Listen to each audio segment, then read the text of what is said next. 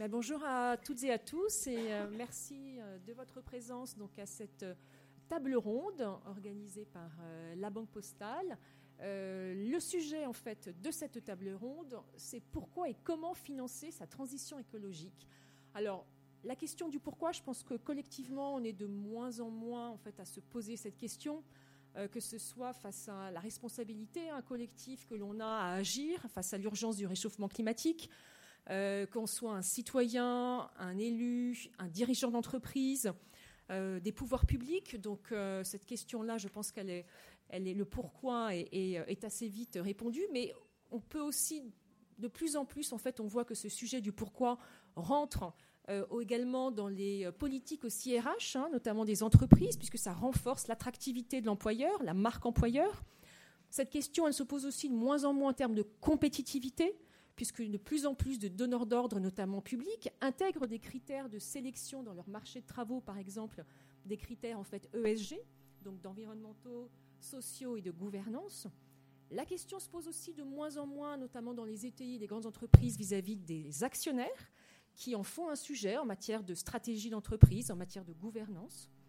Euh, et puis, la question se pose de moins en moins en matière de normes et de réglementation euh, puisque euh, je n'en citerai que quelques-unes depuis la, pacte, mais notamment la CSRD, pardon, euh, eh bien, va progressivement en fait rendre obligatoire la production de données extra-financières pour d'abord des grandes entreprises, des ETI, puis des PME dans les années à venir.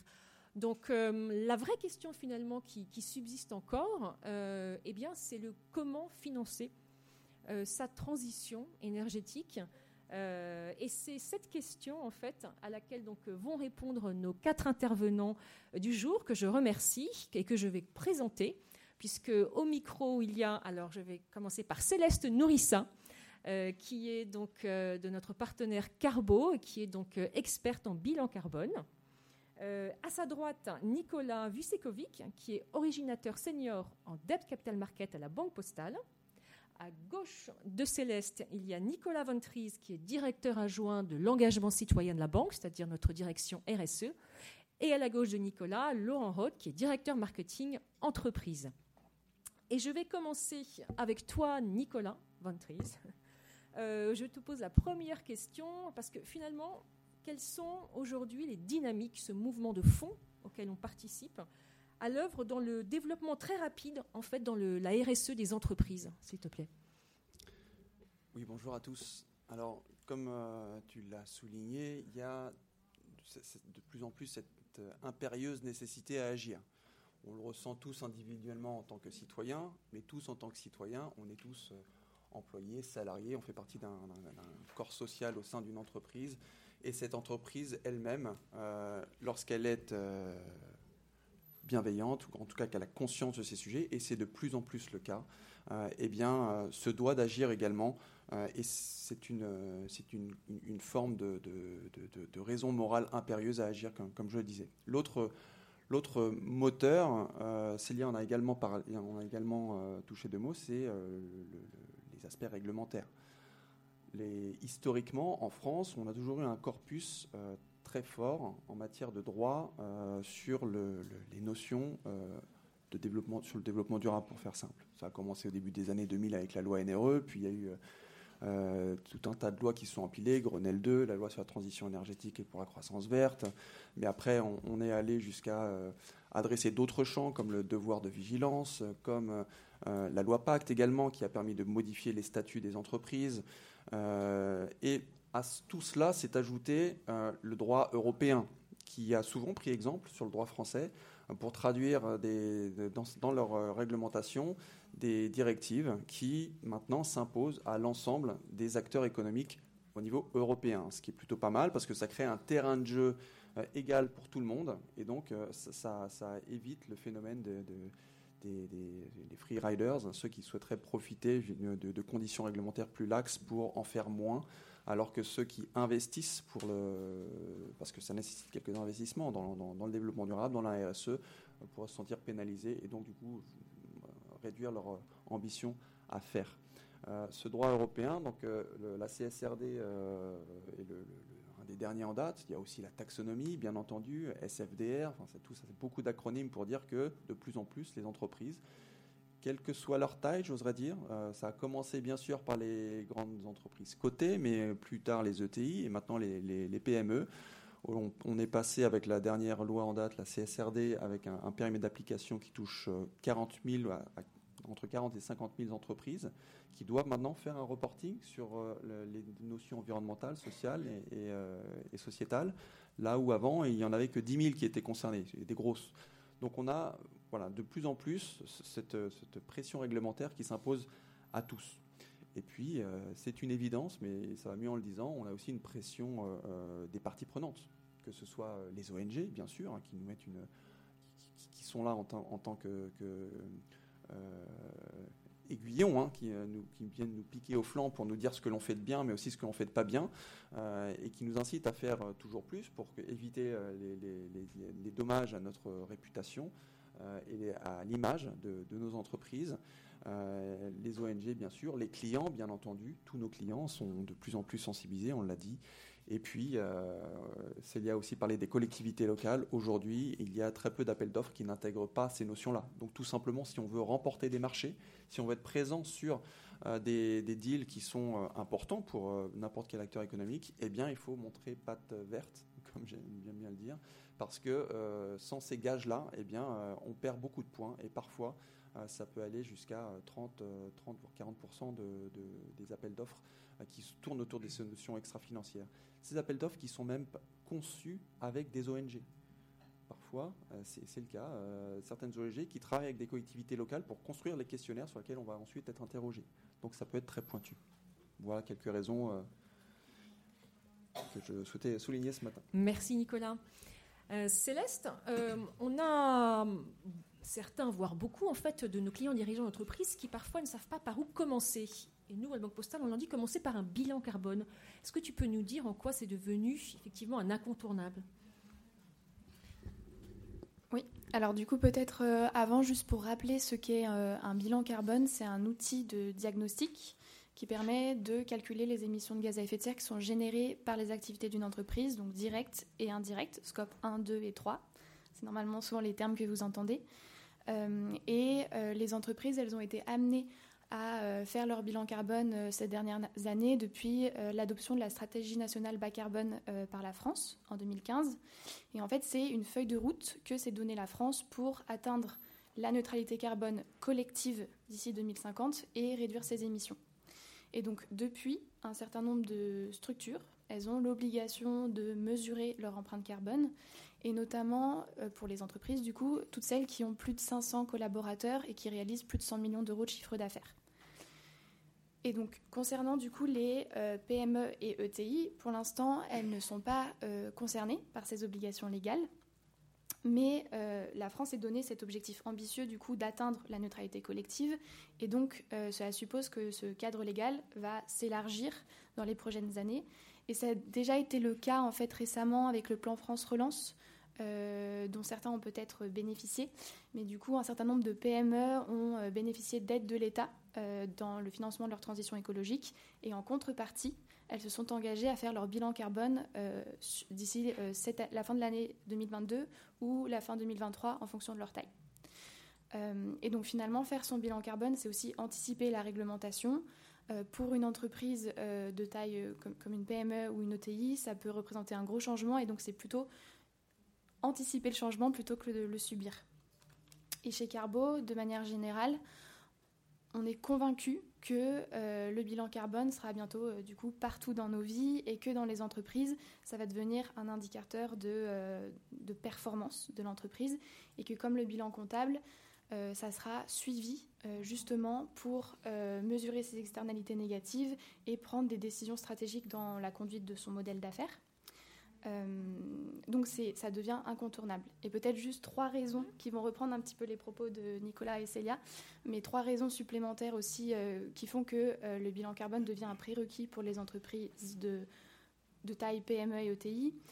premièrement, dans le cadre d'une démarche RSE, donc là, vous êtes tous approduirables justement pour vous inspirer sur, dans le cadre de votre démarche RSE.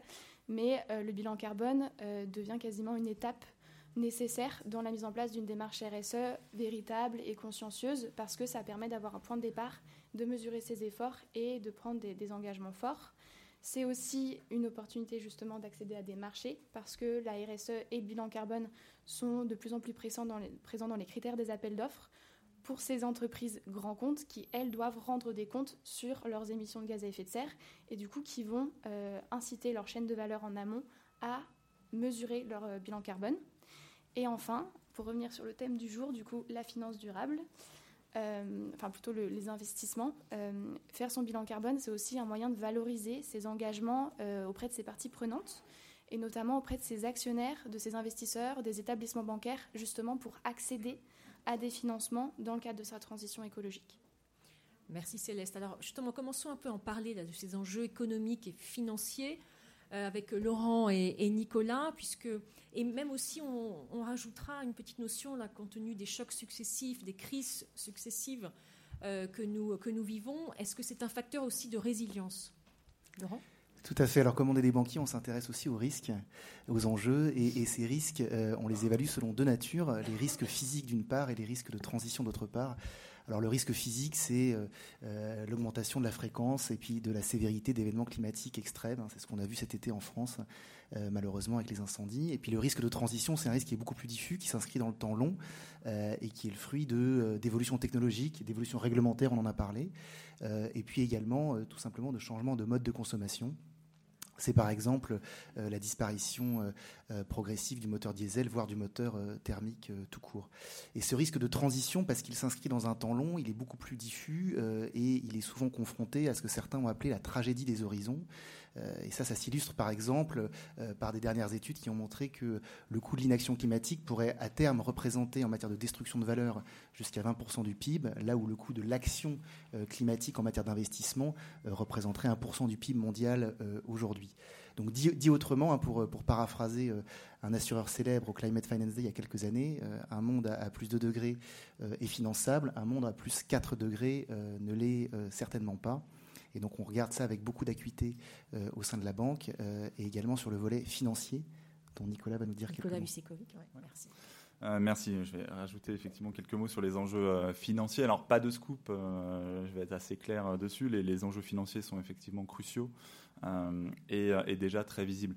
Je vais prendre peut-être le, premier exemple sur les impacts en, termes de structure de capital des, entreprises et sur leur bilan, qui, est véritablement le, euh, là où on voit les plus gros changements euh, d'ores et déjà, alors on le voit par, euh, par le M&A, où il y a eu beaucoup de transactions sur le côté pour acheter des actifs ESG ou conquérir des parts de marché, encore une fois, avec, pour, pour accompagner la stratégie ESG des entreprises, ou alors pour réduire les coûts de la transition aussi.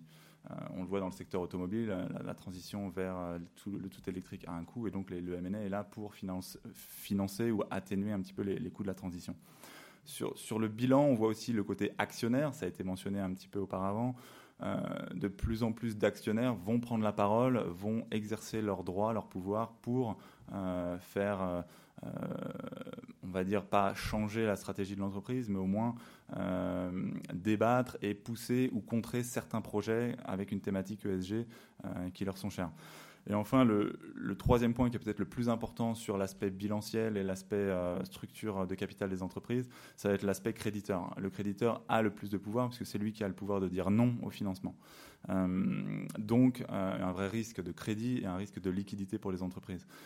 ça a été le cas, hein, par exemple, sur, sur Repsol, il y a quelques années, qui est arrivé avec une offre ESG, e une offre verte. pour un oil and gas, c'était assez euh, on va dire, challenging, et donc il n'est pas passé et n'a pas réussi son, financement, euh, et donc est passé par des financements plus classiques, mais non ESG, pour, euh, pour continuer son développement et, financer sa stratégie. Donc on le voit, il y a une véritable prise de conscience finalement des, entreprises sur leur vulnérabilité par rapport à la transition, et surtout, je pense que c'est ce qui ressort de nos discussions avec, avec nos clients, c'est que il y a en fait un, impact financier qui est beaucoup plus fort qu'anticipé. Et c'est pour ça que l'accélération est, très forte depuis maintenant, on va dire, 2-3 ans, surtout avec le Covid. Euh, il y a eu véritablement une prise de conscience sur des, éléments et des impacts qui étaient sous-estimés jusqu'ici, euh, notamment sur la politique financière des, entreprises. Enfin, sur le côté un peu bénéfice et, et, pour terminer sur, sur, le côté avantage aussi de, la politique et des enjeux financiers d'une entreprise sur l'ESG, c'est qu'on voit une forte demande hein, des fonds ESG. les investisseurs sont, sont, présents en masse et donc ça, ça offre une opportunité pour les entreprises de se financer alors à moindre coût, entre guillemets, puisque mettre en place une stratégie ESG a, un coût quelque part, hein, qui n'est pas pris dans l'instrument financier, mais l'instrument financier en lui-même a tendance à, prouver qu'il est un petit peu moins cher que l'instrument vanille, euh, et par ailleurs avoir accès au marché. Ça c'est très important, surtout dans les temps euh, euh, volatiles comme on, peut les, connaître depuis maintenant quasiment un an. un accès au marché qui reste permanent ou presque permanent grâce à la liquidité abondante des fonds, notamment ESG. Euh, et enfin, le dernier mot pour dire que les, financements ESG ont tendance à être plus résilients, des meilleures performances sur les, euh, marchés secondaires, ce qui permet de se refinancer à meilleur coût également dans, le futur. Merci Nicolas. Euh, Nicolas Ventris, pourquoi les banques, et précisément évidemment la banque postale, se sont-elles engagées, voire même se sont-elles emparées en fait du sujet? Et est-ce que tu peux nous dire, en tant qu'acteur économique, quelle est la responsabilité aussi de la banque Alors les banques, ont, en toute euh, honnêteté, se sont emparées du sujet assez tardivement par rapport aux autres acteurs économiques euh, plus traditionnels. Hein. les, acteurs euh, financiers ont commencé à, prendre le sujet véritablement à bras le corps. moi, je dirais un élément, un, turning point, ça a été la, la COP 15, la COP 21 pardon, à Paris en 2015 euh, qui, euh, qui a vraiment euh, servi d'élément fédérateur. La Banque Postale en, particulier, nous, on est une jeune banque. Hein. on, se rappelle qu'on a été fondé qu'en 2006. Donc à l'échelle des autres du paysage bancaire français, c'est très tôt, enfin, c'est très, très jeune, nous sommes un établissement très jeune. Et, et on s'est construit sur la base d'une mission d'intérêt général sur le volet sur l'accessibilité bancaire donc avec l'attention des populations les plus, aux populations les, plus fragiles. Donc le S de l'ESG, le pilier social, a toujours été très fort. Le pilier environnemental, euh, on l'a bien entendu adressé également euh, depuis ces, dernières années et avec un, rattrapage très très fort sur l'ensemble de, des, enjeux euh, environnementaux et climatiques, ce qui fait qu'aujourd'hui on a une posture de, leader sur le sujet. Pas moi qui le dis, sont les agences de notation extra-financière, donc ça nous va très bien. Mais finalement, les banques en tant que telles euh, ne vont pas assurer la transition à la place de leurs clients. Euh, c'est bien entendu les, clients, les entreprises, que ce soit les clients euh, personnes morales ou personnes retail comme vous et moi, il faut que ça parte d'une volonté de faire. Mais par contre, le rôle des établissements financiers, ça va servir, de catalyseur. On va pouvoir soit continuer à financer des acteurs économiques, je dirais, d'hier, euh, ou alors tous ceux qui ont causé, euh, qui ont été à l'origine des, problèmes qu'on connaît aujourd'hui, ou bien mettre des efforts plus conséquents dans les entreprises qui, eux, participent à la transition, euh, que l'on souhaite être une transition juste. Donc, en tant qu'acteur économique, on a ce rôle décisionnaire, parce qu'on se rappelle qu'on est un des rares acteurs économiques à pouvoir dire non à un client. ça l'a dit, on l'a dit précédemment pour euh, des raisons de maîtrise de notre risque, on a le droit de refuser un crédit, on a le droit de refuser une ligne de financement euh, pour des raisons euh, métiers. Et à ce titre, on a du coup une responsabilité. On n'oublie pas non plus que pour répondre aux objectifs d'une trajectoire à 2 degrés, le, le, GIEC souligne qu'on a besoin de 6 000 milliards d'investissements chaque année. Et bien entendu, les États, les, acteurs publics n'ont pas cette capacité de financement seuls. Le, secteur privé a un gros devoir d'accompagnement, et en particulier les acteurs financiers. Et ça a été d'ailleurs euh, notifié dans les, dans les, différents accords euh, lors des COP. Donc à ce titre, les acteurs financiers ont une vraie euh, responsabilité. On peut, comme je l'ai dit, continuer à financer l'économie d'hier ou bien privilégier celle de demain. Et la Banque postale, en particulier, on peut considérer qu'on est un des, quelques acteurs véritablement alignés dans ce sens, puisqu'on a mis en place des politiques euh, de, de, sortie complète et définitive euh, des énergies fossiles. Et on est la seule banque à avoir annoncé une sortie du secteur oil and gas, par exemple, à horizon 2030. Euh, et ça, c'est maintenant acté. et à contrario, on met des efforts très importants dans le financement de la transition écologique. On en est à 22 milliards aujourd'hui en, matière de, financement de la transition. Le tout est facilité par une, gouvernance qui s'est mise en place. Euh, on est passé entreprise à mission en, février 2022, donc c'est très récent, mais en même temps, c'est la suite logique de tout un tas d'actions qui ont été menées jusqu'à présent, euh, qui viennent, euh, qui vient parachever finalement une ambition qui est la nôtre, que d'être un acteur qui fait partie de la solution et pas du problème. Merci Nicolas. On va passer maintenant concrètement, Laurent, comment est-ce que la Banque postale accompagne les entreprises, quelle que soit leur taille, quel que soit leur degré de maturité sur le sujet RSE, dans leur transition écologique? Alors concrètement, notre, notre accompagnement, il passe par deux choses. Euh, avant tout les moyens qu'on alloue euh, et puis ensuite les solutions qu'on propose. Euh, les moyens, ça passe avant tout par la proximité. La BFI de la Banque Postale, c'est sur le volet entreprise euh, une centaine de chargés d'affaires entreprises qui sont qui maillent le territoire dans une trentaine euh, de centres d'affaires. ça, c'est pour le volet entreprise. Sur le volet du secteur public local, c'est près de 90 chargés d'affaires qui sont dispatchés dans un peu moins de 20 centres d'affaires. Et pour les entreprises du SBF 120 du CAC 40, c'est 12 seniors banqueurs qui sont répartis par secteur d'activité. Et enfin, on a un coverage également pour les grandes institutions financières. Donc on a vraiment cette volonté d'être très proche de, nos clients. Ensuite, euh, dans les moyens, il y a également l'expertise. On s'est donné les moyens de monter en puissance sur les sujets de RSE et on n'a pas attendu dès 2020 la Banque Postale, elle a formé l'ensemble de ses équipes commerciales à la RSE. C'était deux jours de formation et ça, c'était une première sur la place bancaire en France. Et on continue chaque année à faire de la formation continue auprès de, auprès de nos équipes. En matière euh, d'expertise également, on donne des outils. Euh, on a un pitch transition énergétique, on adresse un questionnaire RSE à l'ensemble de nos clients pour mieux comprendre leur maturité sur le sujet et pour les aider à structurer leur démarche. Euh, voilà, ça c'est pour le volet expertise.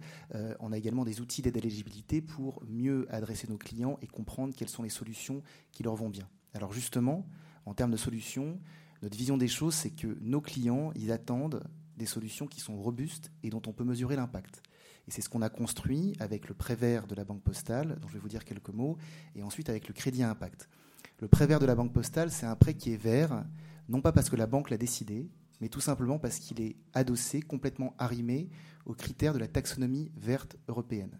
Donc c'est un financement qui est robuste et dont on mesure l'éligibilité avant la mise en place par les experts de la Banque Postale. Ce prêt, une fois qu'il est mis en place, parce qu'il est robuste et parce qu'il est aligné avec les critères de la taxonomie, on peut le refinancer par une émission obligataire verte. Donc on fait un cover pool, on met tous nos financements et on les refinance dans un délai de deux ans par des émissions obligataires. Et donc on voit là un chaînage parfait entre les investisseurs institutionnels d'une part et l'économie réelle des PME et des ETI qui investissent dans la transition écologique. Ce chaînage parfait, il nous permet également d'offrir des conditions de tarification qui sont attractives, puisque le greenium des émissions obligataires, hein, le coût de l'argent il est un peu plus faible quand on va le chercher sur du green bond que quand on se finance de manière classique. Ce greenium, on est en capacité de le rétrocéder par anticipation à nos clients.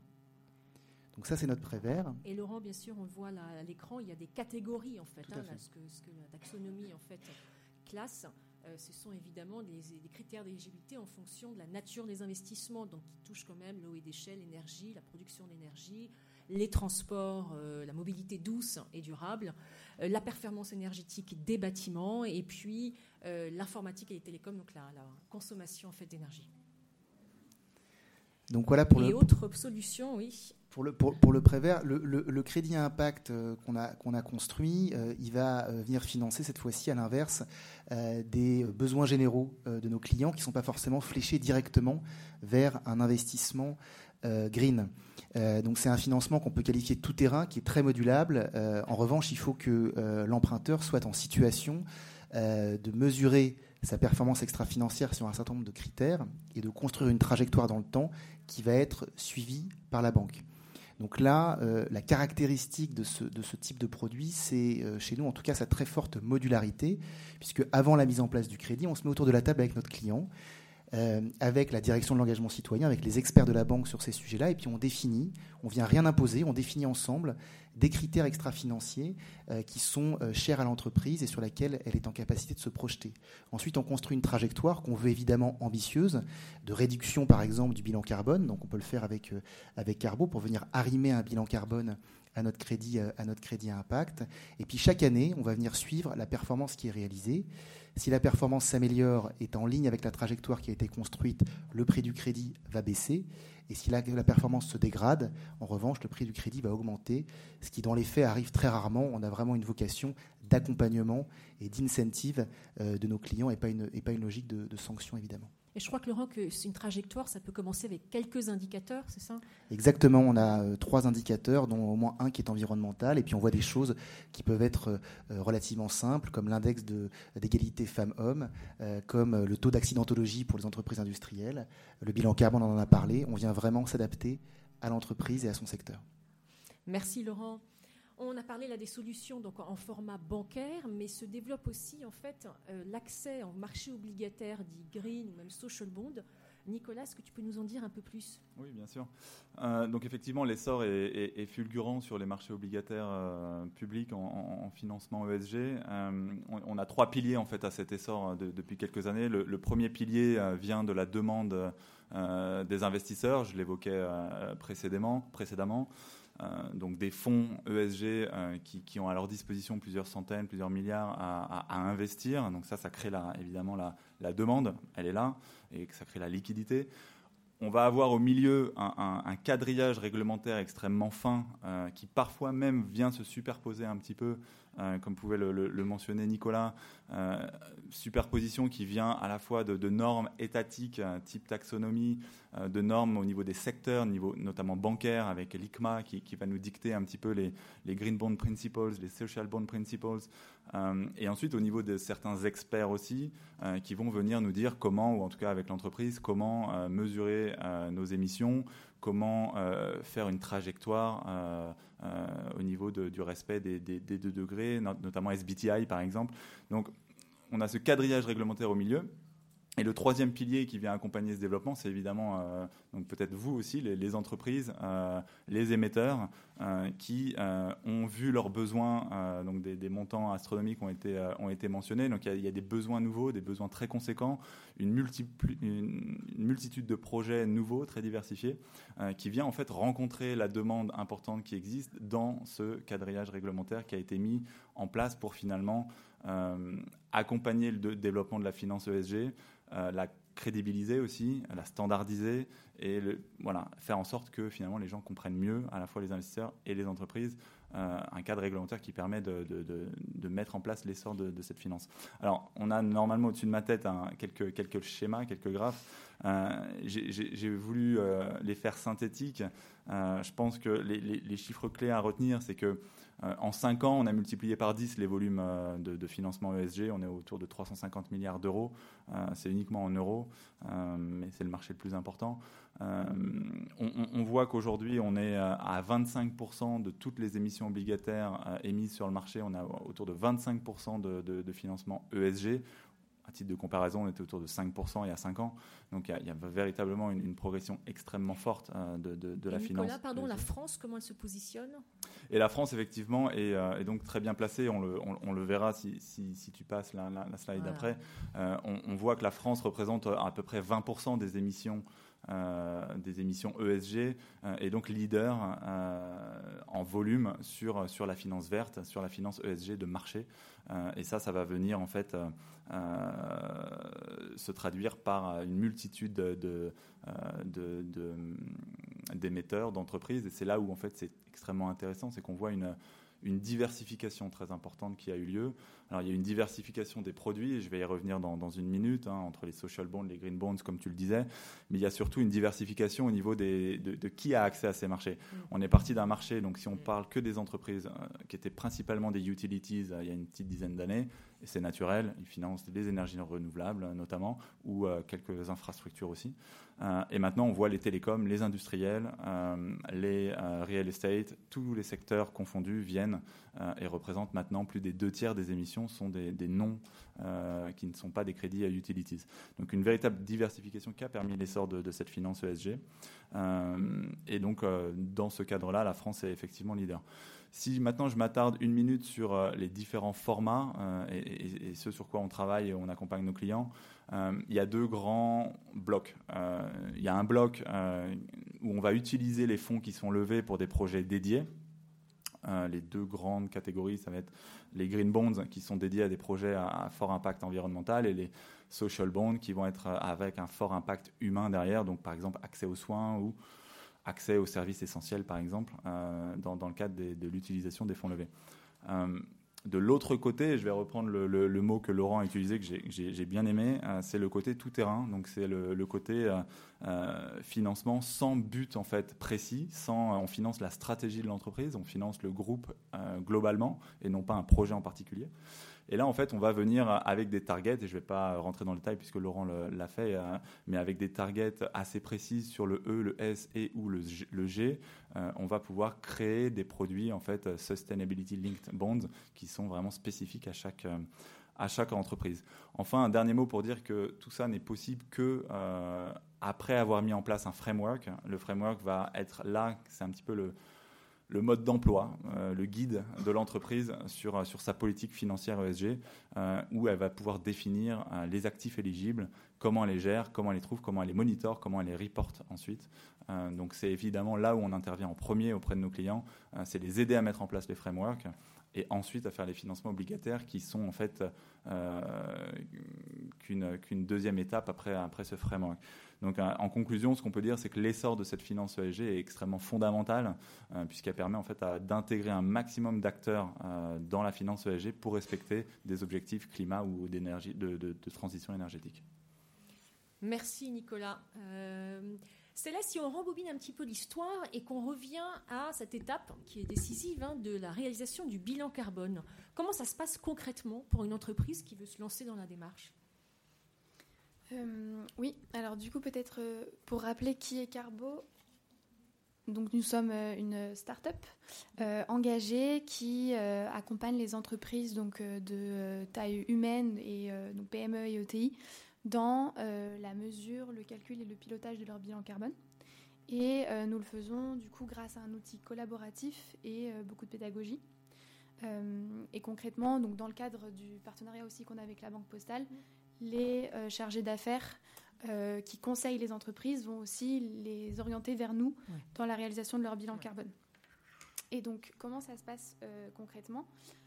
Les entreprises, elles vont être accompagnées à deux niveaux via la mise à disposition d'un outil qui va permettre de justement collecter ces données, euh, certifier son bilan carbone, l'analyser et ensuite euh, travailler sur une stratégie de réduction. Et elles sont accompagnées aussi par un interlocuteur euh, dédié qui est un expert bilan carbone et qui va justement les accompagner sur toutes les étapes parce que chaque entreprise est différente. Il y a des spécificités métiers différentes, vend des produits ou des services à différents sites et donc il faut quand même une personne pour, pour les accompagner. Et donc c'est toujours notre fil conducteur en fait, c'est associer pédagogie et technologie. Et donc là, en effet, il y a quelques visuels euh, de l'outil, euh, mais on va retrouver euh, toujours trois étapes dans la réalisation du, dans ce projet de bilan carbone. La première étape, ça va être la collecte des données.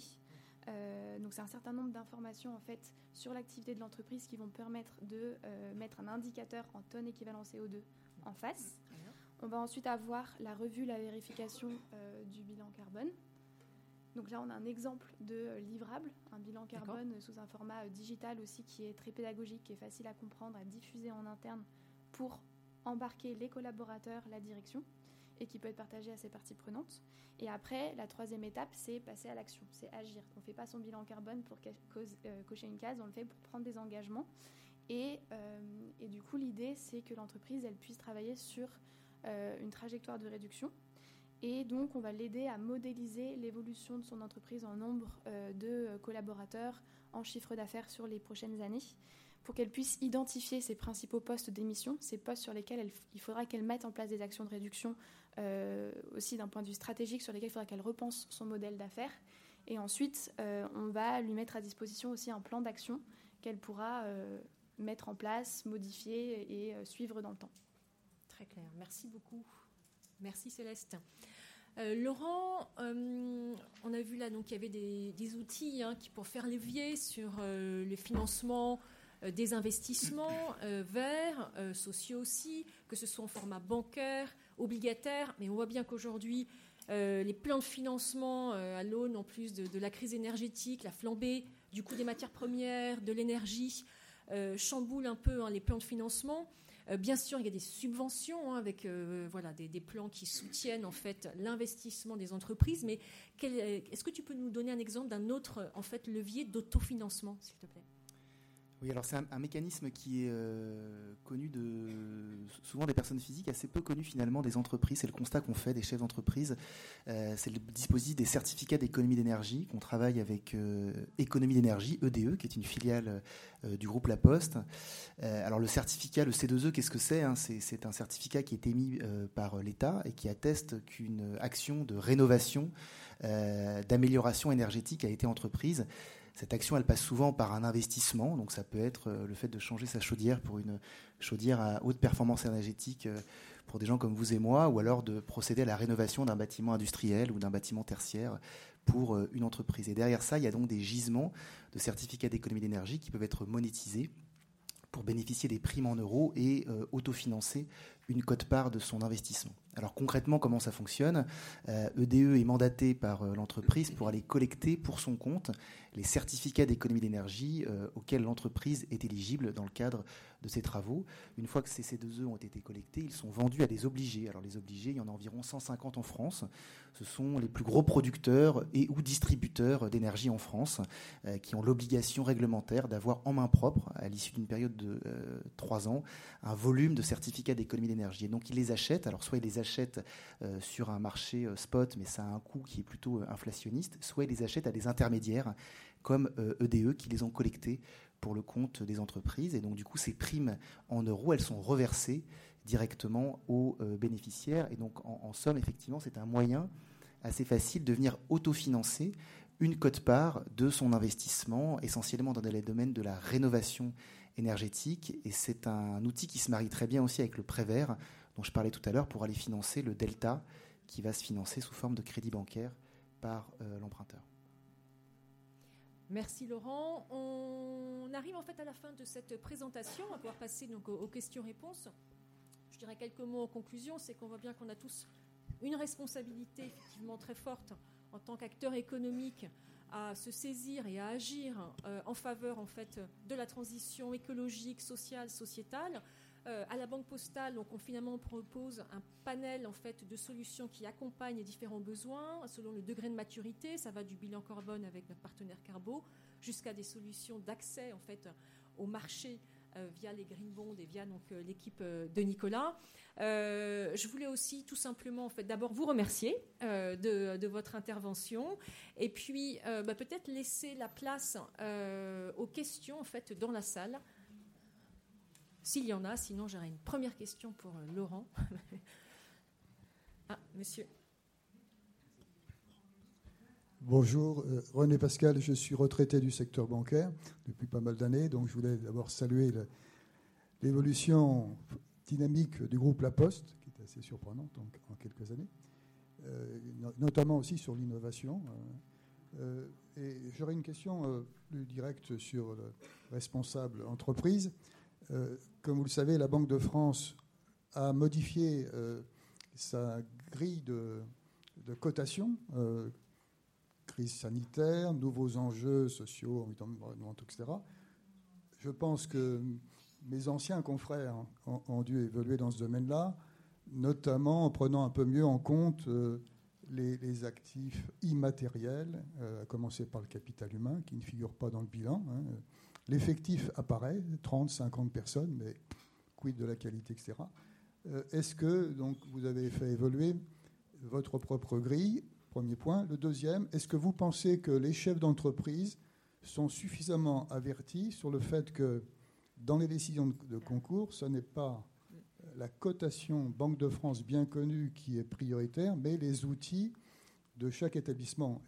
Un, patron de PME qui a trois banques, il a trois appréciations possible, chacun ayant sa, propre approche. Et moi, je milite pour que, pour améliorer les relations, on fasse un peu plus savoir ce distinguo entre les deux. Voilà, merci. Peut-être Laurent et Nicolas sur une réponse euh, en duo. Oui, je vais te laisser la parole, Nicolas, parce que c'est une question très intéressante hein, sur euh, sur l'appréciation du risque et la, banque est en train de construire un indice d'impact global. Euh, mais je te laisse en dire quelques mots. il, y a, plusieurs lectures dans votre question. Il y a, la lecture de la comptabilité financière qui, se, qui doit se nourrir de plus en plus d'une comptabilité extra-financière pour valoriser l'entreprise sous des aspects qui ne soient pas que purement monétaire, mais également sur euh, tous les aspects de capital immatériel. Et il y a des groupes de travail de, place qui euh, travaillent autour de cette notion de double comptabilité euh, ou de comptabilité du, capital naturel ou du capital humain.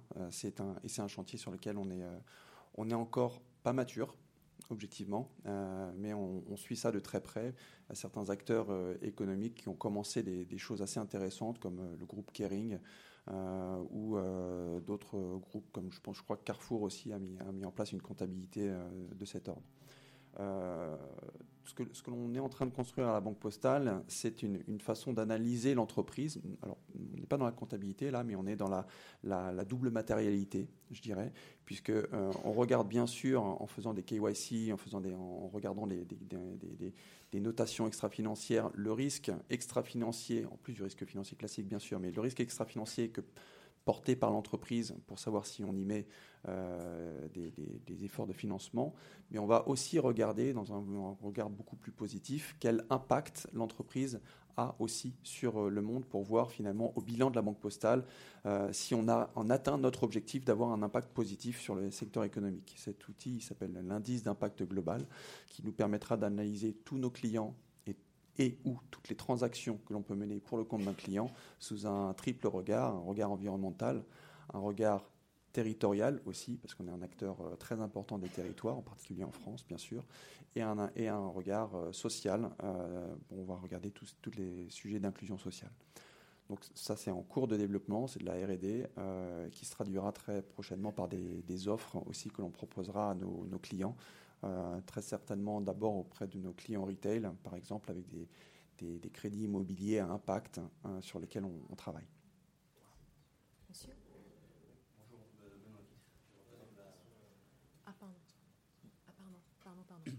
Bonjour, euh, Pierre-Alexandre Grimal.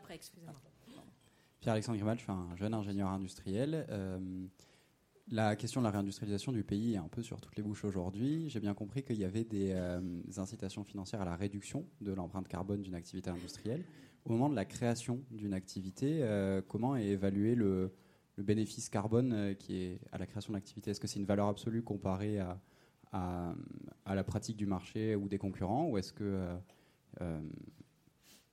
Une, usine qui ouvre avec un actif qui n'a pas de bilan carbone euh, avant, comment est-ce qu'on mesure son potentiel de réduction comparé à une autre pratique?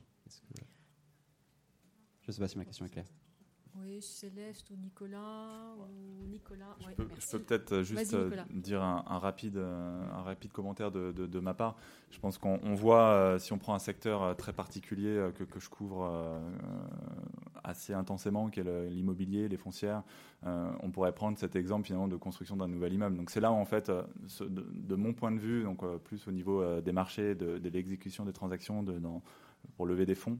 En fait, ce qu'on va regarder, on s'appuie énormément sur les, normes qui sont en place, donc notamment la, taxonomie européenne, qui va en fait déjà définir beaucoup de critères. Donc même dans le cadre d'une activité nouvelle, on va nous dire, euh, voilà, il faut tant d'émissions max, il faut, euh, enfin tout est défini, tout est déjà standardisé. Donc par exemple dans l'immobilier, on sait exactement, même si l'immeuble est neuf, euh, donc il n'y aura pas de réduction euh, c'est pas ce qu'on va regarder en fait. On va pas regarder les réductions d'émissions euh, d'un actif neuf, mais on va regarder plutôt euh, la performance en jour 1 de cet actif. Et je pense qu'on peut extrapoler sur, sur, sur les, actifs industriels aussi. Merci Nicolas. Une question de monsieur. Merci. Donc, Benoît Kitre, je représente la coalition Écopreneur Kayak, qui est une association d'éco-entreprises à Bruxelles. En fait, merci d'abord pour euh, les solutions que vous proposez, parce que c'est clairement euh, des solutions dont les, entreprises qui sont sur des modèles à, impact ont besoin. Je pense que le crédit impact me paraît très intéressant. Merci pour ça. Par contre, euh, sur les motivations que vous développez pour le financement de la transition énergétique ou écologique, je suis un petit peu perturbé parce qu'en fait, vous parlez de pression des parties prenantes qui existent reporting CSRD, vous parlez euh, des risques, normal. Mais il ne faut quand même pas oublier que euh, la, raison pour laquelle on investit, c'est quand même aussi pour créer de la valeur, et pas que de la valeur financière, c'est aussi sociétale et environnementale.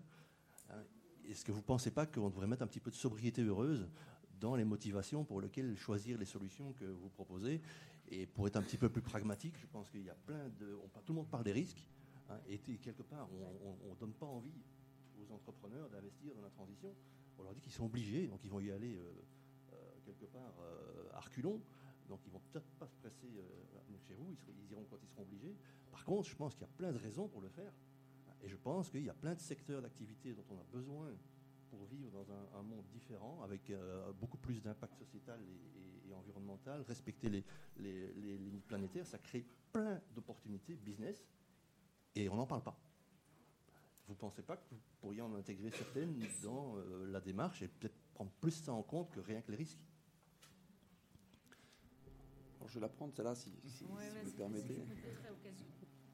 Euh, je n'ai pas été assez explicite dans la présentation tout à l'heure que j'ai faite sur euh, ce fameux indice d'impact global, mais c'est tout à fait ça. C'est-à-dire qu'au lieu de regarder uniquement le côté risque, ce qui est une matérialité simple, qui est assez préconisé, prôné euh, outre-Atlantique, on va regarder cette double matérialité. Donc on va aussi regarder les champs d'opportunité. C'est aussi comme ça qu'on va le lire.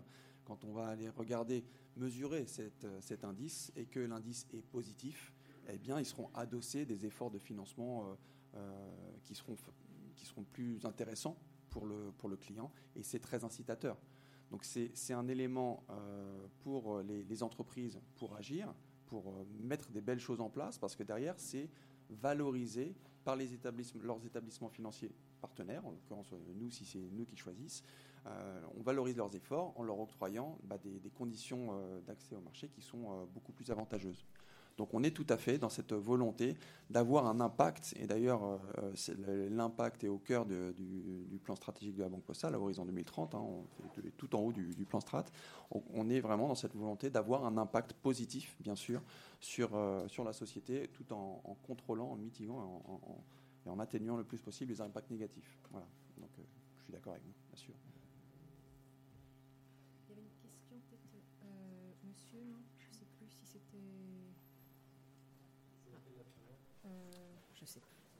Madame et monsieur Je passe le micro après.